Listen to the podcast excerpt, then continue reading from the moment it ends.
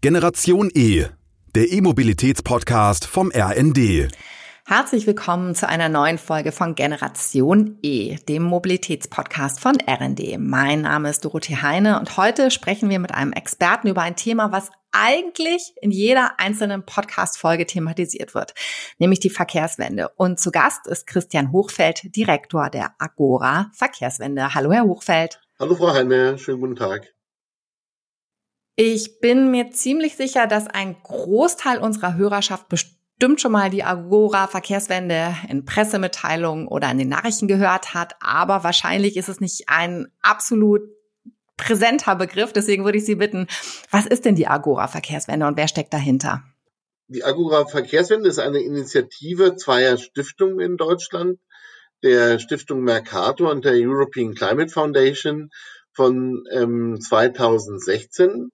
Dort sind wir gegründet worden und seitdem bin ich auch Direktor von Agora Verkehrswende. Ähm, und das ist ein Think Tank, heißt es neudeutsch, eine Denkfabrik. Das heißt, eine Institution, die mit dem Team, wir sind inzwischen knapp 30 Leute, ähm, Politikempfehlungen erarbeitet für die Bundespolitik, aber auch für die EU, für die Bundesländer, für die Kommunen, wie wir die Verkehrswende erfolgreich umsetzen können und gleichzeitig sind wir auch eine Plattform für alle, die mit uns gemeinsam über die Zukunft der Mobilität, über die Mobilität der Zukunft ähm, nachdenken und diskutieren wollen. Denn am Ende wird es uns nur gemeinsam gelingen.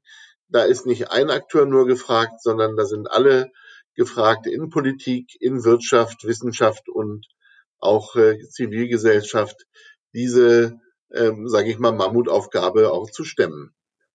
Mhm. Bevor wir weiter auf diese Mammutaufgabe eingehen, würde ich Sie mal gerne etwas fragen. Und zwar, wir sprechen zwar immer alle von der Verkehrswende, aber ich habe mich jetzt gefragt in der Vorbereitung auf unser Gespräch, wann können wir denn sagen, ja, also jetzt ist die Verkehrswende erreicht? Gibt es da sozusagen ein, gibt es da Daten und Fakten, an denen wir uns entlanghangeln können, dass wir sagen, also ja, jetzt ist sie geschafft, jetzt können wir da einen Haken hintermachen? Ja, das ist natürlich äh, das ist eine sehr, sehr gute Frage.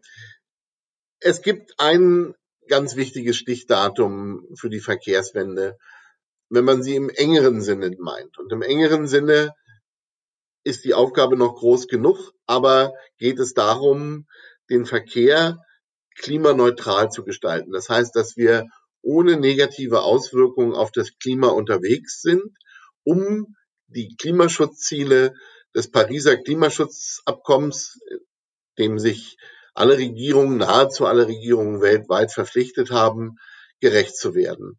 Und das heißt für Deutschland übersetzt, 2045 soll die gesamte Gesellschaft in Deutschland und die Wirtschaft klimaneutral funktionieren, damit auch unsere Mobilität und unser Verkehrssektor. Das heißt, das wichtigste Stichdatum ist, wo wir sagen würden, der Großteil auch der Verkehrswende ist erreicht, wenn wir tatsächlich 2045 ist das Stichdatum klimaneutral, ohne negative Auswirkungen auf das globale Klima unterwegs mobil sind, sowohl von den Personen her, wir persönlich, als auch die Güter, die wir hin und her schicken. Sie haben selber gesagt, das ist eine Mammutaufgabe. Und beim Personen Nahverkehr oder sozusagen der individuellen Mobilität, da habe ich das Gefühl, da ist ja auch der Fokus immer schon sehr da. Und haben wir ein Gespräch gehabt mit wirklich einem spannenden Experten. Da haben wir mal ein Deep Dive gemacht zum Thema Güterverkehr, mhm. gerade Lkw. Da mhm. habe ich das Gefühl, ist die Mammutaufgabe noch ein Stück weit größer. Mhm. Deswegen jetzt mal die Frage an Sie, wenn wir jetzt auf beide Bereiche gucken, wie realistisch ist es denn, dass wir das wirklich bis 2045 erreichen? Wenn wir einen Weg suchen, das möglichst effizient, das heißt möglichst kostengünstig noch zu erreichen, möglichst sozial gerecht zu erreichen und auch kommenden Generationen Freiheitsoptionen zu lassen bei ihrer Mobilität, dann ist sozusagen die Frage, ist es realistisch oder nicht? Ähm, die eine, das andere ist, ähm, wenn wir es nicht erreichen, heißt das, dass es immer teurer sein wird. Es wird äh, ökonomisch ineffizienter, es wird sozial ungerechter und vor allen Dingen, wir werden eigentlich unseren Kindern und Kindeskindern ähm, Optionen nehmen, die wir in Übermaß in Anspruch nehmen. Deshalb finde ich, allein aus diesem Gedanken der Verantwortung, aber auch dem Freiheitsgedanken jüngerer und kommender Generationen, aber auch Menschen in anderen Teilen der Welt, ähm, ist es sozusagen unsere Aufgabe, dieses Ziel zu erreichen. Wir haben allerdings so lange daran nichts getan, dass es jetzt tatsächlich sehr, sehr schwer sein wird, das noch zu erreichen. Um es eben in Zahlen zu fassen, die letzten 30 Jahre haben wir eigentlich null Emissionsminderung. Also da hat sich von den Emissionsminderungen nichts verändert. Seit eigentlich 1990 dümpeln wir auf dem gleichen Niveau. Und jetzt müssen wir von diesem Niveau innerhalb weniger von als 30 Jahren auf Null kommen.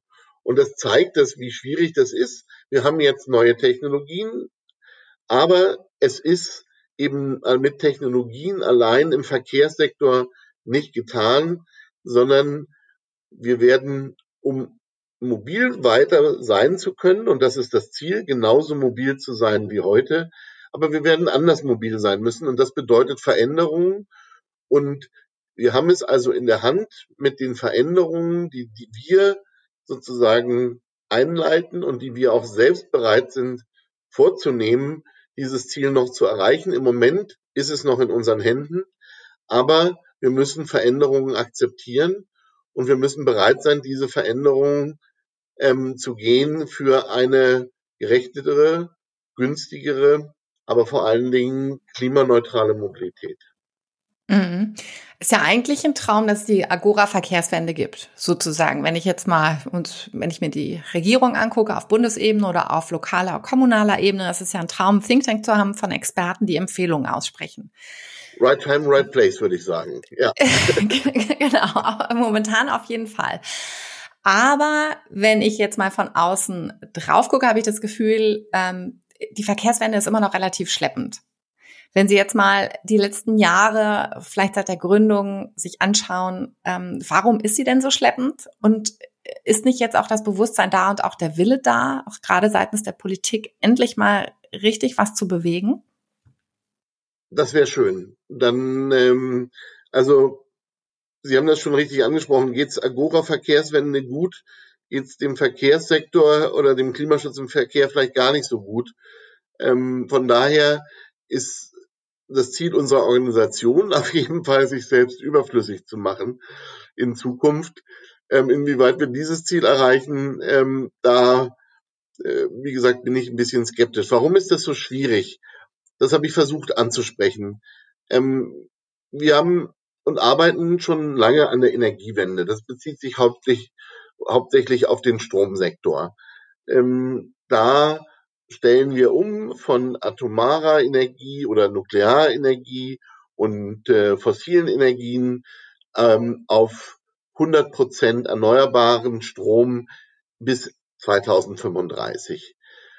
Das ist schon schwierig genug, was die Akzeptanz von Solar- und Windanlagen angeht, ähm, was auch die Akzeptanz von Preisen angeht, von temporär steigenden Strompreisen. Aber wir merken es im Verhalten wenig. Am Ende merken wir nicht, wo das Licht herkommt, ähm, was uns abends leuchtet oder was äh, der Strom, der den Kühlschrank kühlt. Ähm, man spürt es nicht direkt, ob das äh, jetzt Atomstrom ist oder ob das ähm, der Windstrom oder der Solarstrom ist, der eingespeist wird. In der, Im Verkehrssektor brauchen wir zwei Entwicklungen, um diese Verkehrswende erfolgreich zu gestalten. Wir müssen auch wegkommen von fossilen Energieträgern. Im Moment sind wir noch zu 95 Prozent abhängig von fossilen Energien, also Benzin, Diesel und auch Gas ähm, für den Antrieb unserer ähm, äh, Verkehrsträger und Fahrzeuge.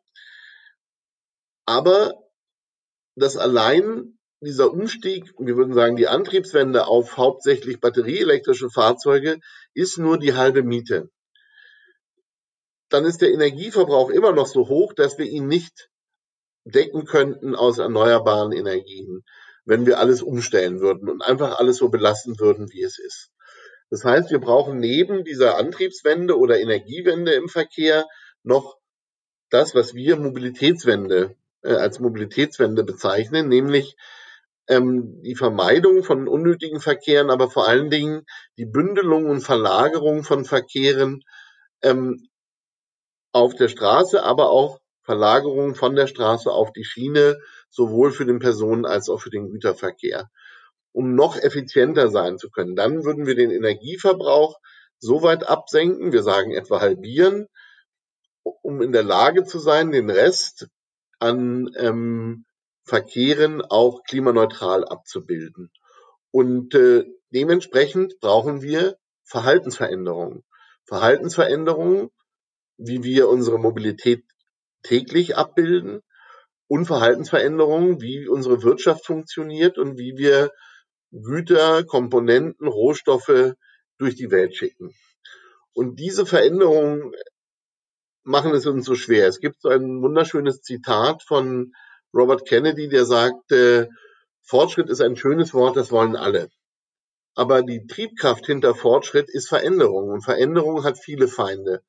Weil viele haben sich arrangiert, machen ein großes Geschäft mit der sozusagen Welt, wie sie heute ist, haben sich arrangiert, wie sie heute durch die Welt kommen und sehen in jeder Form der Veränderung eigentlich einen Angriff auf ihren Wohlstand, auf ihre Art und Weise, ihr Wohlbefinden im, im Leben zu stehen.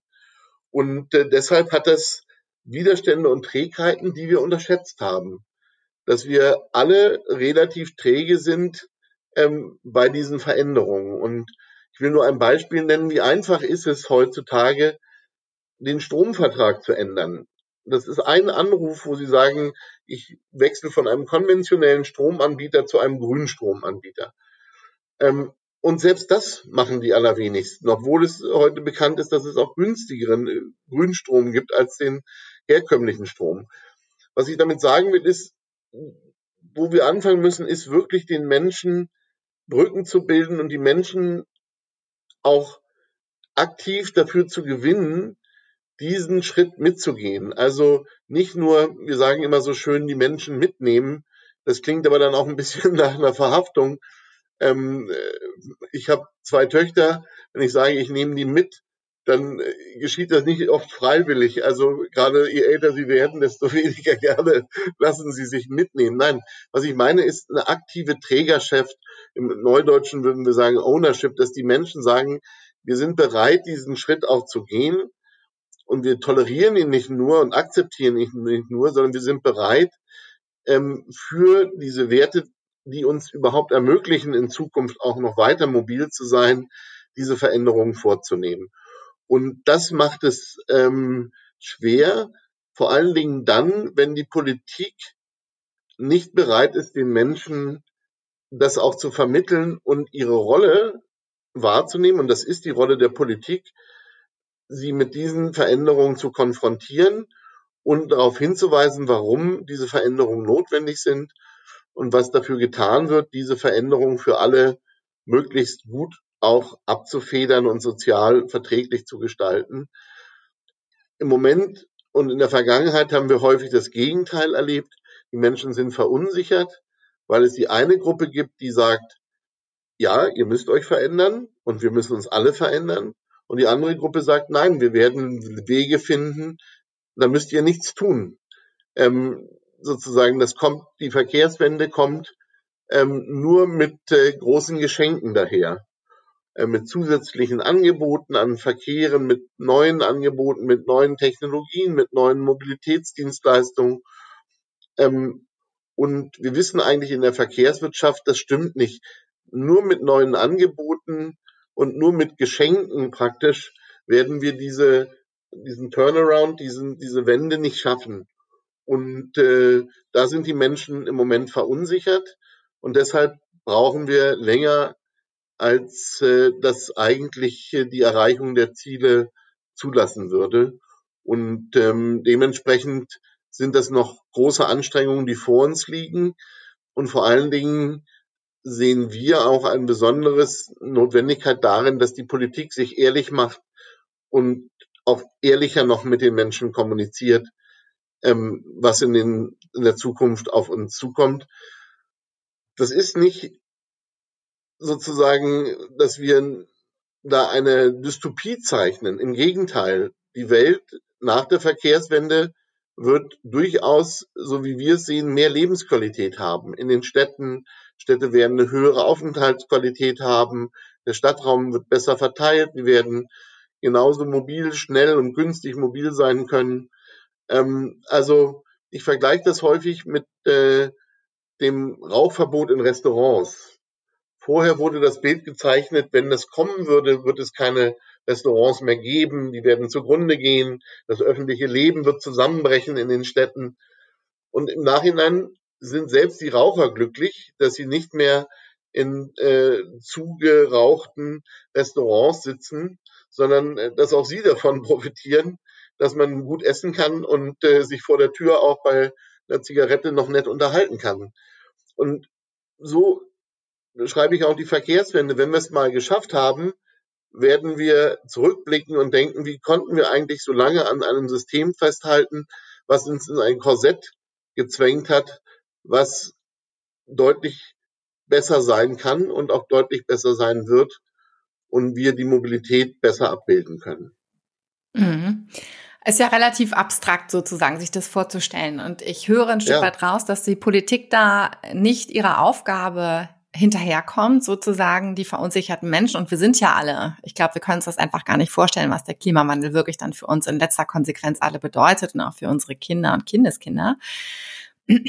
Was wäre denn eine oder was wären denn Maßnahmen, dass die Politik jetzt anfangen könnte, sozusagen den Menschen Handlungsanweisungen zu geben oder auch wieder ein Stück weit Vertrauen. Also wenn ich mir unseren Verkehrsminister oder auch, jetzt muss ich mal sagen, die Verkehrsminister, und das ist meine persönliche Meinung, die Verkehrsminister der letzten Legislaturperioden so angucke, das sind jetzt nicht unbedingt strahlende Persönlichkeiten gewesen, die ähm, viel bewegt haben, sozusagen. Gerade wenn Sie jetzt auch die äh, Zahlen genannt haben, dass seit 1990 sich nicht wirklich viel bei den Emissionen getan hat. Also vielleicht gibt es da Empfehlungen, die die Agora Verkehrswende der Politik gibt und sagt, Mensch, das sind Hebel oder das sind ähm, Beispiele vielleicht auch aus dem Ausland, wo wir sehen, hier könnten wir wirklich ähm, das, wovor wir Menschen alle Angst haben, nämlich Veränderung, ähm, das könnte funktionieren. Ja, das geht, glaube ich, in zwei Richtungen. Ähm, das eine ist, dass wir Räume schaffen und damit auch äh, Beispiele, Sie sagen, das ist abstrakt, wo es eben erfahrbar ist, was die Verkehrswende heißt. Also wie sieht ein Stadtteil aus, ein, eine Straße, ein Quartier, eine ganze Stadt, ein, auch eine kleinere Stadt, vielleicht auch ein Dorf, wo diese Verkehrswende erfolgreich war. Und da müssen wir tatsächlich immer aufs Ausland verweisen, ähm, weil in vielen Städten in der gesamten Welt, äh, in Europa, in den USA, aber auch in Asien, ähm, da schon viel getan wird, um gerade in den Stadtzentren ähm, dem öffentlichen Verkehr mehr Raum zu geben, den der aktiven Mobilität, also Fahrrad- und Fußverkehr mehr Raum zu geben, auch anderen äh, Raumnutzung äh, praktisch zuzulassen, mehr Plätze einzurichten, auch mehr Grünflächen wieder einzurichten, die wir brauchen, um überhaupt die Städte vorzubereiten auf den Klimawandel, ähm, auf äh, Temperatursteigerungen in den Städten, die unerträglich sein werden, wenn wir nicht auch äh, sozusagen die Städte umgestalten und mehr Grünflächen wieder ähm, dort zulassen. Also dass wir das erfahrbar machen, was es heißt und dass es positive Erfahrungen sind. Das ist etwas, was in Deutschland im Moment noch viel zu wenig passiert weil den Städten eigentlich gerade bei dem Thema, wie organisiere ich meinen Verkehr, die Hände gebunden sind. Das Straßenverkehrsgesetz und das Straßenverkehrsrecht, was das reguliert, was die Städte tun können, ist von 1909. Und ähm, das zeigt, dass es nicht mehr zeitgemäß sein kann, dass wir also der Bund den Städten wirklich mehr Freiräume geben muss, ähm, denn sie wissen vor Ort am besten, der Bürgermeister, die Bürgermeisterin, was sie ihrer Stadtgesellschaft zumuten können, was sie auch mit ihnen vereinbaren wollen, was sie besser machen können. Das weiß der Bund viel weniger als äh, die Kommune selbst. Und dann diese Sache erfahrbar machen ähm, in, sage ich mal, Bereichen, wo dann in ihrem Quartier erfahrbar ist, dass die neue Mobilität besser ist. Das gleiche gilt auch für neue Technologien. Ähm, viele Menschen scheuen vor den neuen Technologien wie Elektromobilität zurück. Wenn sie aber erstmal mit einem Elektroauto gefahren sind, wollen die meisten nicht mehr zurück zu einem Verbrennerfahrzeug. Und äh, da also die Schwellen senken, um diese Erfahrung selbst machen zu können, das ist etwas, glaube ich, was wir viel zu sehr vernachlässigt haben. Ähm, das Thema Beratung. Wir stecken Hunderte von Milliarden in physische Infrastruktur, hauptsächlich in Beton. Wir bauen Straßen, Schienentrassen und das wirklich in, äh, für hundert, Hunderte von Milliarden über Jahrzehnte. Wir stecken ähnlich große Summen in neue Technologien, wie jetzt Elektromobilität, Brennstoffzellenfahrzeuge, neue Kraftstoffformen. Und dann stellen wir es den Menschen hin und sagen so, und jetzt wendet's an. Und wir tun sehr wenig dafür, den Menschen zu sagen, Mobilität hat ganz viel mit Routinen zu tun, ja. Der tägliche Arbeitsweg, da will man gar nicht drüber nachdenken. Aber wie kann ich sozusagen die neuen Angebote mit dem öffentlichen Verkehr, wie kann ich mit den neuen Technologien der Elektromobilität meine Routinen im Alltag wahrnehmen, ohne dass ich viel mehr Gedanken dazu machen möchte, weil das möchte ich gar nicht. Viele denken bei Mobilität immer, sie fahren in einem Cabriolet äh, an der südfranzösischen ähm, sozusagen Straße am, am, am Atlantik, äh, Entschuldigung, am, am Mittelmeer entlang ähm, und äh, haben den Duft von Pinien in, in der Nase. Ähm, die Realität ist aber 365 Tage Stau äh, in der Innenstadt in einem Pkw, wo sie alleine drin sitzen. Ähm, das ist Realität, was Verkehr und Mobilität ist. Es ist in erster Linie mal der Weg von und zur Arbeit. Und äh, da die neue Welt mit den Routinen ähm, zusammenzubringen und dabei die Menschen zu unterstützen, da stecken wir gar kein Geld rein. Es gibt kein Geld für Mobilitätsberatung oder minimal im Verhältnis zu den hunderten Milliarden, die wir für Infrastruktur und Technologie ausgeben. Und dann, wenn wir auf der einen Seite, das nennen wir sozusagen Pull, ja, das attraktiv machen, diese Welt, dann brauchen wir natürlich aber auch Instrumente, die die ähm, fossile Mobilität, die die Mobilität mit fossilen Energieträgern, mit klimaschädlichen Energieträgern teurer macht.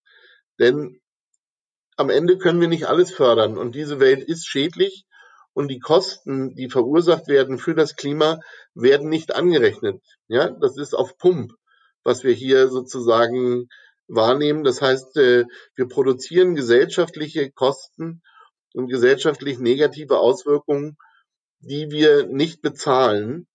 Und das muss dieser Mobilität angerechnet werden. Dann sprechen wir von einem Push, ja, äh, damit die Menschen auch die neuen Angebote mit annehmen. Also Push und Pull, fördern und fordern, ähm, das ist etwas, was im Gleichgewicht stehen muss. Und äh, das ist das, was die Politik eigentlich auf an beiden Enden befördern kann. Und ähm, die Zeit wird nie wieder besser sein. Wir wissen seit langem, wenn wir jetzt handeln, ist es der Moment, wo es am günstigsten ist. Also es wird nie wieder so billig sein wie heute, Klimaschutz zu betreiben. Und wir werden noch die Chance haben, die Ziele zu erreichen. Alles, was in die Zukunft verlagert wird, wird teurer, weil wir mehr für die Schäden bezahlen müssen, mehr schon auch für Anpassungen bezahlen müssen. Also Deiche höher bauen, Städte für die ähm, Hitzeperioden vorzu und Dürreperioden vorzubereiten.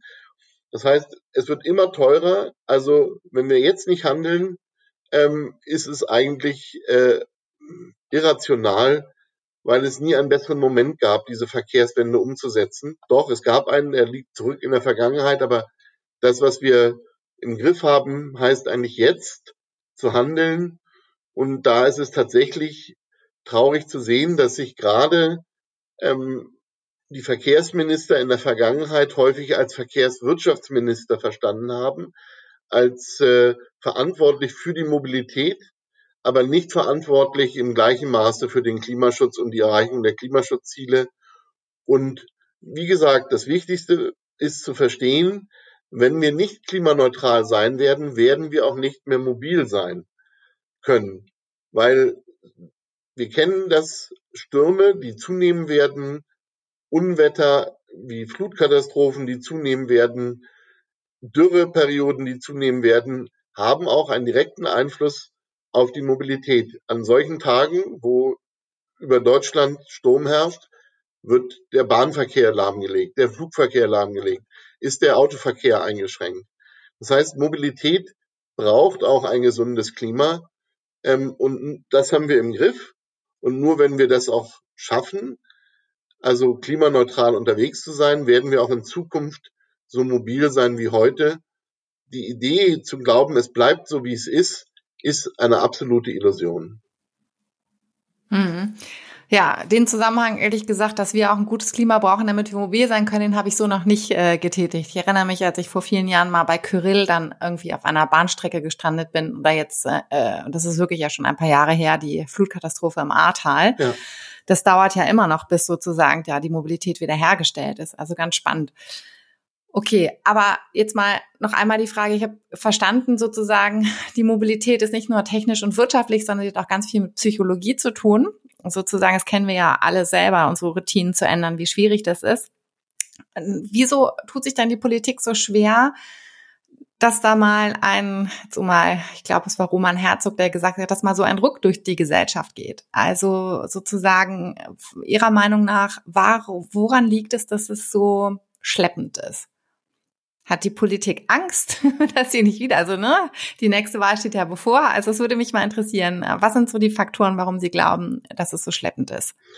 Ja, Sie haben das schon genannt. Ähm, Im positiven wie im negativen Sinne glaub, gibt es Parteien, ähm, die glauben, dass wenn sie gegen Klimaschutz Politik machen und den Menschen vermitteln und einreden, dass sie sich nicht verändern müssen für den Klimaschutz.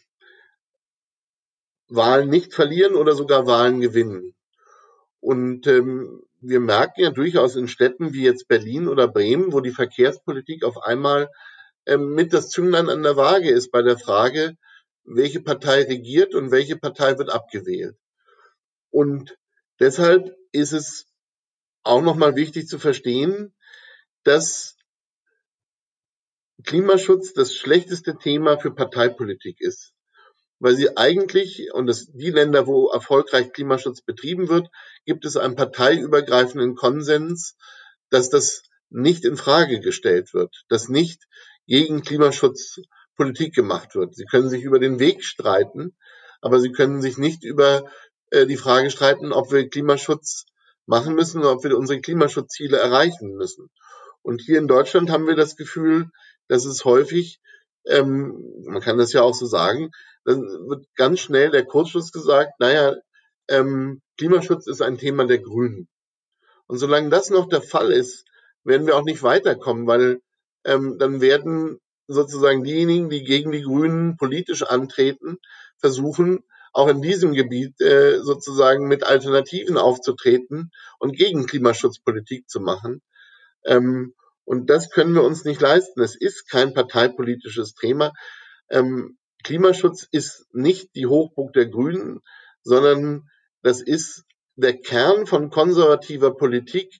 Sie erhalten äh, die Lebensgrundlagen. Es ist ein Kern liberaler Politik, weil sie erhalten die Freiheit der Menschen. Ähm, es ist ein Kern sozialdemokratischer Politik, weil sie Fairness und gesellschaftlichen Zusammenhalt nur mit Klimaschutz erreichen. Und dementsprechend ist es eigentlich ein Kern aller politischen Parteien. Ähm, und solange wir das noch nicht haben, diese Situation, dass dieses einvernehmliche Verständnis da ist, wird es sehr schwer werden, effektiven Klimaschutz umzusetzen in Deutschland. Mhm. Ja, eigentlich müsste man ja denken, es müsste bei jedem angekommen sein. Äh, wir werden es ja sehen, es stehen ja äh, bald auch wieder Wahlen an, zumindest in Teilen Deutschlands. Dann vielleicht noch, äh, welches Thema, wenn Sie es jetzt mal eingrenzen müssten, welches Thema liegt Ihnen denn besonders am Herzen, wo Sie sagen, da müsste noch ein bisschen der Fokus ähm, mit draufkommen, dass Sie am meisten bewegt? Ähm, eigentlich habe ich das schon jetzt in dem, was wir miteinander besprochen haben, gesagt. Die Grundvoraussetzung ist, bei den Menschen eine Trägerschaft zu erzeugen, Menschen wirklich dabei zu haben, wenn es geht, Klimaschutz im Verkehr zu gestalten. Alles andere sind dann eigentlich einfachere Aufgaben. Wenn Sie versuchen, Klimaschutz gegen den Willen der Menschen im Verkehr durchzusetzen, werden Sie scheitern, weil es eben auf den gemeinsamen Beitrag ankommt, auf das äh, äh, Vertrauen in neue Technologien, auf den Umstieg auf neue Verkehrsträger, auf mehr Nutzung von öffentlichen Verkehrsmitteln ähm, und so weiter. Und äh, deshalb ist das eine Grundvoraussetzung, die wir brauchen, um die anderen Ziele und die anderen Dinge zu erreichen. Also von daher liegt mir das wirklich sehr, sehr am Herzen ähm, weil es auch so alternativlos ist. Ja, weil es so schwierig ist, ähm, scheinbar äh, den Menschen zu vermitteln, dass sie es auch nicht für andere tun, sondern für sich selbst. Und dass ähm, wir das nicht hinbekommen, äh, schmerzt schon wirklich sehr.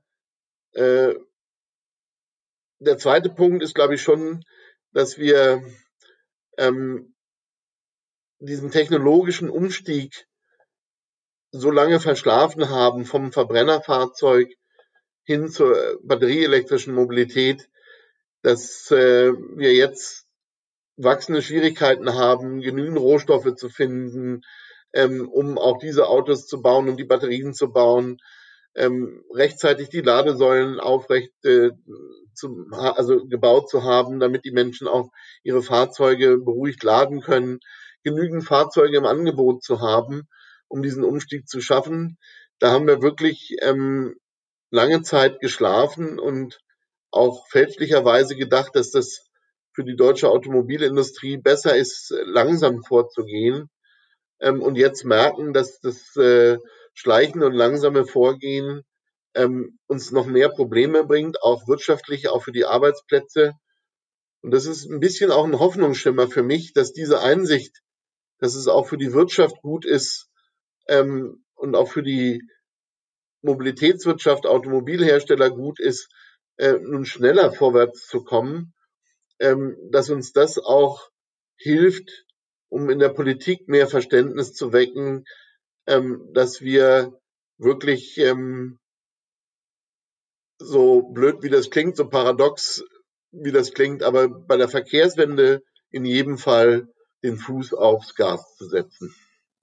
Das ist doch ein schönes Schlusswort, sozusagen. Ähm, es hat mich jetzt sehr nachdenklich gestimmt, dieses Gespräch, muss ich sagen. Und äh, ein ganz klarer Appell an die Eigenverantwortung, jeden Einzelnen, sozusagen es nicht nur an die Politik und Wirtschaft abzugeben, sondern dass wir, jeder von uns ein Teil der Verkehrswende ist und Mobilitätswende ist.